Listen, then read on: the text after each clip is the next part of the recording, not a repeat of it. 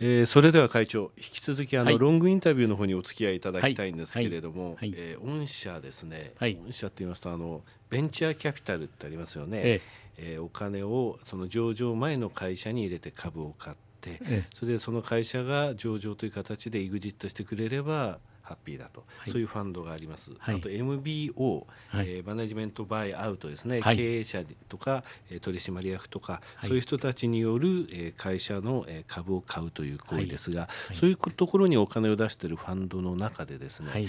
御社って伝説的な会社になってるんですよ。そうですか。あの第二の U 字ライトを探せっていうふうに言われたぐらいなんですね。えであのリスナーの私がちょっと話してしまって恐縮なんですけどもね、はい。あの MBO って言いますとあのスカイラークさんが思い出されるんですけどもね、スカイラークさんの場合っていうのはそれで上場廃止になったわけですよね。はい。はいで御社の場合のその MBO というのは上場前でしたよね。えええそこら辺のところの経緯をですねまずはいお話しいただけますでしょうか。まあ2003年の9月に MBO をしたんですけれど、2001年にですねはい、IT バブルが崩壊して、はいまあ、松下さん東芝さん日立さんその他富士あの富士通さんなどですね、はい大リストラ時代だったんです。そうですね。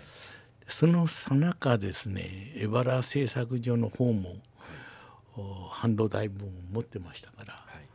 あー大変な赤字を出してですねそうでしたね。あの時の江原さんは結構大きい赤配当字だったですね。ができないということで、えーいよいよもう売る不動産もない、えーじゃあ景気のいい会社から売ろうかと。いうようなとんでもない話でですね、はい。私もお2002年の12月の6日忘れもしないんです会社売却の意向2002年12月ですですね。あのー当時のお会長の藤村さんに呼び出されてですね、えー、粕谷悪いけれどお前会社を売らしてくれと。はい。ちょっと待ってくださいと。おあなたが売る売るって言うんならね、えー私が買いましょうと。すごいですね。そう言ったのが 始まりなんです。はい。もうお前そそんな金どこにあるんだと、はい。い、やあ金は銀行にある。はい。貸してくれるかもしれないと。あまああの強気なことを言って、えー会社に引き上げてきたんですけど、はい。役員がたったその当時3人しかおりませんのでね、はい。まああの演奏側の役員が2人、はい。えーエバラ側のエバラユージライトの役員が3人しかおりませんね、でその3人のお連中を集めてですね、えー、演舞をすると。ところが誰も演舞っていうのは分かってませんでね、はい。いやマネージングバイアウトをおするんだ。そんなことできるんですかって相手もあるんですよ。そうですね。エバラは売ると言うかもしれないけれどエンソンがはい。株を手放すかどうかわからないじゃないですかと、ね。いやいいんだとエバラが売るっていうことは55%の株は少なくとも我々の手に入ってくると。ならばあ経営の主導権は我々が取れる。だからあともかくあエンソンの意向を聞いてみようと。はい。いうことで、えーすぐに手紙をエンソンの社長宛てに書きましてね。そしたらおっつけ、えーエンソンの社長から手紙が来まして、えーいや株は売る気はないと。うんいうような返事だったんですね。はいいやこう思ったなと思ってですね。しかしまあ私だどもの前に高ユンド科学さんがはい。富士銀キャピタルですね。はい。を通じて MBO をしたんです。はい。で私は当時の渡辺さんと親しかったんで、はい。渡辺さんに電話してはい「婦人キャピタル紹介してくれ」ということでし紹介してもらいましてね、はい。えー婦人キャピタルの社長にお会いして、実はカクカクしかじかだと。言ったら「いや加瀬谷さんねあなたの会社のことはよく知ってますよ」と「うーんなんでですか?」っつったら「いや高純度を演病する時に比較した会社がそうですね。実はユージライトさんだったって言うんですよ。あそれはねあのありがたいですねと。うんいやあありがたいのは私たちの方だと。ぜひ演病に協力させてくれという非常にあのいい話になりました。よかったですねはいはいそれでうーん私はまあ強気に今度はあエンソンの親会社がはいイギリスのクックソンという会社なんですが、そこのレイ・シャープという副社長にですね、えー12月の28日に、えー手紙を書きました。まああのエンソンの社長はノーと言うけれどおしかし私たちはどうしても演病をしたいと。IPO もおしなければならないと従って、えー協力してもらいたいということを言いましたらあ年明けて、えー1月の6日にですね、えーメールが入ってまいりまして、えーレイ・シャープさんから条件次第では株を売ってもいいよと。こういう非常に我々にはあ嬉しい知らせだった。んですね。それで私はすぐに、えーレイ・シャープにえー電話をかけまして、はい。まあ公正な第三者の査定に基づいて、えー買取価格を決めたいと、はい。おあなたの方で、えーこの監査法人あるいはこういうところに、えーまあ、企業価値をだ計算さしさせるというんであれば私はあのそれに従いましょうということをレイ・シャープに伝えたんです。はい。だからレイ・シャープはですね今君らは加瀬さんはなんどこに頼むつもりだと。はい。いやうちは監査法人に新日本監査法人を頼んでるんで、はい。アンサムズ・ヤングをですね、はい。えーに頼むつもりだと言ったらいやもうアンサアンサムズ・ヤングならそうですね。あの僕も不足はないはい。ということで、えーアンサムズ・ヤングに査定を頼んでですね、えーまあ、具体的な買収産業に入ったはい、なるんですけど、ほどね。いや、あのそれでですね。ただ、はい。そのさっき今のお話ですと、その富士銀キャピタルさん、はい。非常にあのままず取っかかりは非常に好調だったわけですけれども、はいはい。お話によりますと。ずいぶん早くにですね、はい。その上場するようにってなんか お尻を叩かれたっていうえ話を聞いたことがあるんですけれども、ね、もうあの逆にはい。資料を叩かれたのとやはりあのお演病をする時はあの、まあ、全財産をですねえー株主に、えー一旦株主比率に応じて55対45の比率でしたからそのお分をお会社を生産する形でですね、えー洗いざらい、えー数字を出してですねまあ本当のゼロですね。からのスタートだったんです。あの2003年9月に MBO なんですけれども、はい海外展開がですね、はい。この時期から急速に進んでいくんですね、はい。2003年の7月ですので MBO の2月前忙しくてしょうがない時ですね、はい。この時に上海で現地法人ができて、はい。その後台湾韓国で支店を原法に格上げして、はい。えそれからタイの、えー原法を作って、はい。でどんどんそういった加速してですね メキシコインド合弁会社とい。うので海外に進出していったとともにですね、はい。本社の業績っていうのは伸びていったと。しかもそのタイミングっていうのはこの MBO はい。きっかけというとあれですけれどもね、はい。あのさあ出てくぞっていう感じにその、えー会社が一丸となってなんか進んでいったというような姿がですね、はい。えーこの数字とこの時のその憲法を作っていまあらっしゃるそのスピードでわかるんですけれどもね。アメリカの演奏者との間でですね、えー約束事がありましてね、はい。えー台湾と韓国と日本がですね、このエバラユージライトの独占販売地域、はい。またあー日本でえーだけ生産ができるというそういう契約になっておりましたから。なるほど。はい。うん契約が生きている間は我々海外進出ができなかったなんるほどですね。。はい。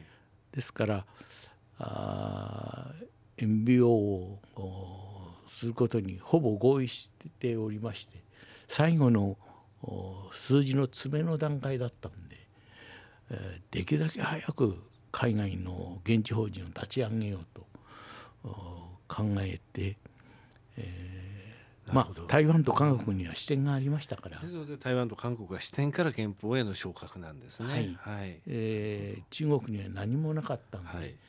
えー逆に、えー現地法人を、おし上海に作ると。いう、まあ、あー決断をしたんです。ね。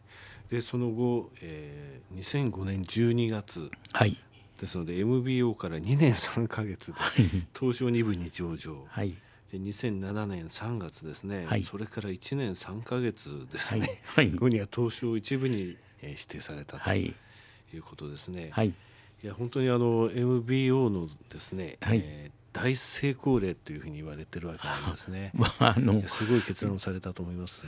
本当ギネスブック門だと、はい。上場までの速さはい、はい、MBO かはい。ら、えー言われたんですけども、まあ、私たち必死でやっておりましたんでね、えーもうあっという間の出来事だったっていう感じですね。そうですね。えーただあの東証さんとのおいきなり二部上場というのは、はい。当時は大体、えージャスタックから。東証2部に行くのが一般的だったんですが、私はもうその時63歳になってたんで、はいえーじゃあもうこんなんじゃあのうんぐずぐずしたんじゃ年を取りすぎると思ってですね もう一番難しい東証2部にい。いきなり行くことにしました。はい、大正解ですね。東証2部そして東証1部はい。っていうあの上がり方っていうのはまだ抵抗が実はないんですが、あのマザーズから2部とかですね、はい。ジャスダックからあの東証の方の2部に入上がろうという時はですね結構あの苦労されていらっしゃいますね。あの、はい。もう一度同じようなあの上場審査の内容のものを作ったりしますしね。ね。大変は大変なんですよね。はい。あのですのでいけるんであれば東証2部っていうのは実は私はあの大正解なことだというふうに思うんですそうよね。ですね。まあ、あの野村証券の営業の方もねはい。いや大丈夫。東証2部からはい。あの行きましょうと。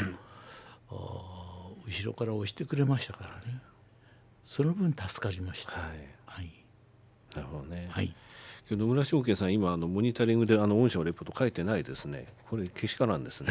これだけいい銘柄ですのでね、ええあの上場させるだけじゃなくてその後もきちんとモニタリングしてレポートを書いてレーティングをしてほしいんですけれどもね。そうですねはい。ええそこら辺がですね今現在あのあの全体がですねちょっとシュリンクしてしまって、まあええ手数料の関係もありますけどアナリストは減ってると、そういうのがあってですねあのピカピカの銘柄が紹介されてない、はい。昔のその小型株相場の時だったらもうどんなことになっちゃうんだろうといういい業績の会社はたくさんあります御社含めてですね、はい。はい、でそういう会社をできるだけこういう番組であのピックアップしてご紹介したいというのがありますのでね、はい、今日本当お越しいただけて嬉しいんですけれども。あの新規事業はい、えー、MBO のお話の後に新規事業というのところですが、もう少しですねあの、お話しいただけますでしょうか？うね、まああのメッキの薬品と装置の会社なんですが、はい、うんまあ総合表面処理メーカーを目指そうとするとですね、はい、ウエットプロセスだけじゃなくてドライプロセスそれから塗装あるいはコーティングですね。それと熱処理とこの新しい3つの分野をやらなきゃならないんですね。はい、でドライ事業というのは、まあ、真空で引いて、はい、えー、それで、えー、プラズマしたりスパッタしたりするわけですけれどもまあ半導体の世界では珍しいことではないんです。はい、あのプリント配線板の世界では、うん、珍しい。でどっちみちあの配線幅がどんどんどんどん狭くなり高密度化が進めばですね、はい、嫌でも半導体に近づくんですね。はい、なるほどですからまああの内装基板なんかもこれからの主流になるでしょう。そうなるとですねえー、どうしてもスパッタが必要になる、はいえー、特に薄くしようとするとフィルム状のものを多層に積もうとするわけです、ね、はい、そうするとまああのプラズマのエッジングも必要ですし、はい、デスミアデスカムの処理も必要になるあるいは金メッキ前のと後のクリーニングも必要になるということで私どもとしてはそのドライの事業を次の柱に据えたいということで、はい、あの力を入れてやってきました。はい、あのドライウェットっていう話あの2年ほど前ですか？あの会長、テレビ出られた時もお話しされてたと思いまして、ちょっとあの時もですね、あのえあの絵が出ればですね、ある程度あの、はい、分かるんですけどリスナーの方は申し訳ございませんね。あの絵が出ませんのでなんとか、はい、あの、えー、分かるようにお伝えしたいと思うんですが、えー、そこのところからただもう広がってますね。あの時はウエットとドライというお話だったんですけれども、はい、そこからフィリングが出てきて、えー、今のお話でのスパッタリング、えー、プラズマ装置、えー、どんどんあの時よりもなんかお話の幅が広がっているようなですね。そうですね。まああのー、スマホっていうお話これからね、ね、自動車業界も大きな分岐点に差し掛かっているんですね。はい、というのはご存知のように、えー、電気自動車の時代が来るかもしれない。はい、そうなりますと車体を軽くした方が双方距離が伸びるわけですね。はい、電気代がはい、あかからなくなる。したがって、えー、軽量化するためには、まあ、ジュラルミンですね。アルミの合金だとか、はい、あるいは炭素繊維だとか、はい、そういうものがあ車体に使われる時代が来るかもしれない。それと非常に部品の点数が少なくなるんですね。あそうですか、ええ、電気自動車になりますと。えもうあのゴルフカートと同じですから。もうあのエンジンがないわけですからね、はい、えー、ですからエンジン周りの部品はいらないということになるわけですね。それとエンジンっていうのは熱を持ちますからクーラーの冷やす機構も必要なんですけどそれもいらないということになるんですね。はい、ですから大きな革命が起こる。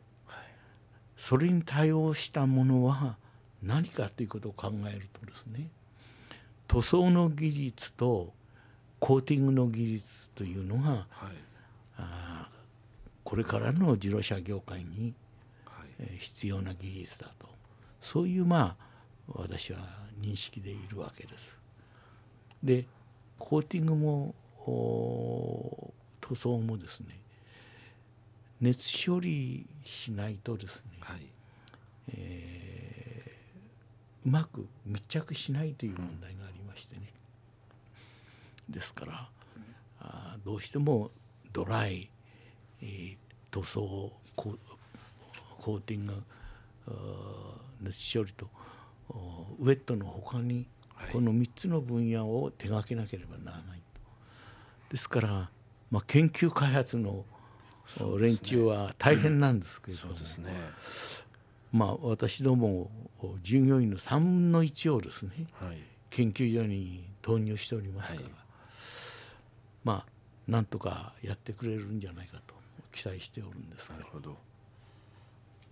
あの、まあ、先ほど来スマホのお話ばかりしてましたけれども、はい、そう自動車の部分でもそうなんですね。新しいその流れというものが出てきていると。そうですねえー、まあ今までであの走る電子部品というふうに言われてましたけれども、はい、電気自動車という形で新たにその塗装コーティングそれを、えー、行うためのそのドライそういった部分のところっていうのが、えー、なんてますかキーになってくると。そういったところについてもちゃんと今研究されてるということでございますね。はい。はい、それと、おやはりあの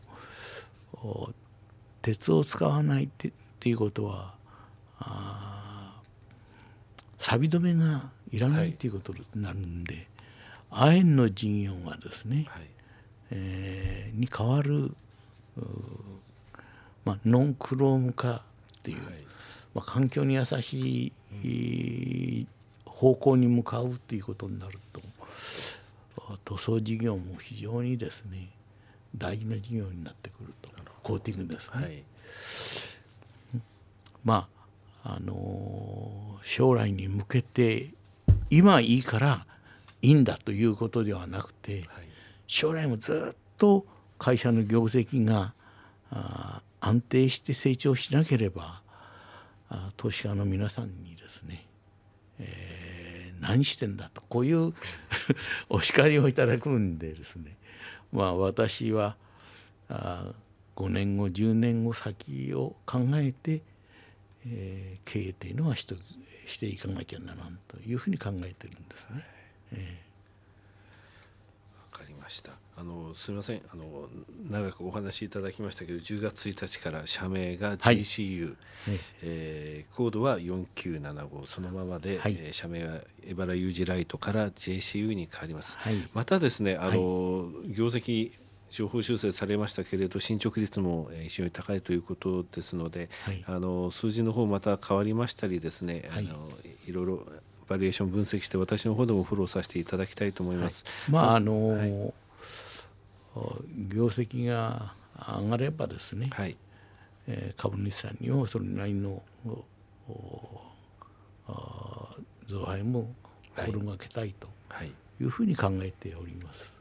実際の増配を発表されてますのでね、8月2日、はい、あの先ほどショートの方で私えー、御社の配当成功等、えー、配当利回り等について申し上げました、はい、あの立派な配当に対する考え方をお持ちですので、えー、投資家の方もぜひ、えー、ご覧いただきたいと思います。ね。はい、投資家があっての会社なんでね、ね。